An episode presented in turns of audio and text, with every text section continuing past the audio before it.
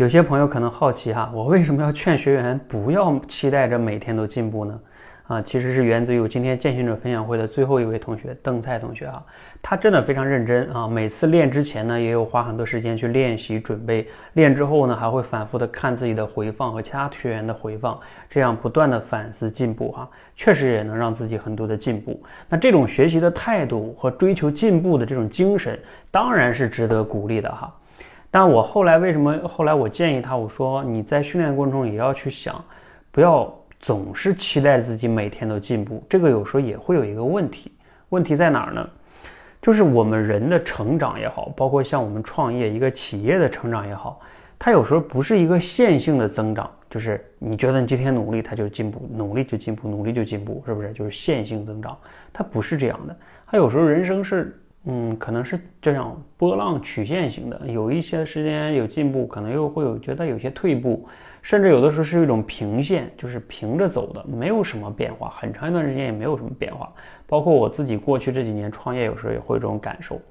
但是如果你的内心中期待着自己一定要每天都进步，每天都进步，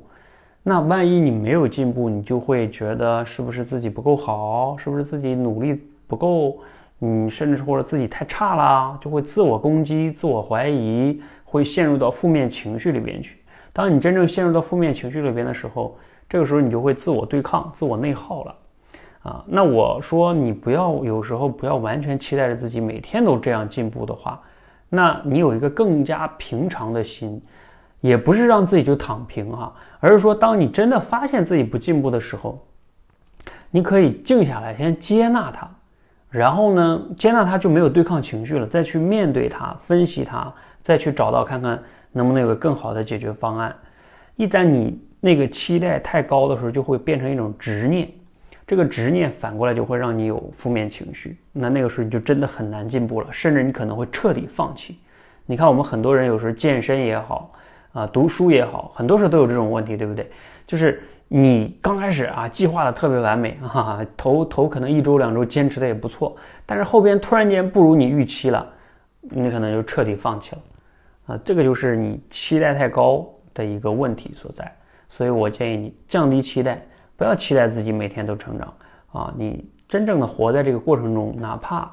没有那么完美，你也能接纳它，然后再去想办法分析问题、解决问题，这才是一种更好的成长型思维。而不是总在期待成长，你一直期待的成长其实是一种完美的成长主义啊，而是呢，我们要用的是一种迭代的成长主义。真的有问题很正常，接纳它，再去迭代，再去成长，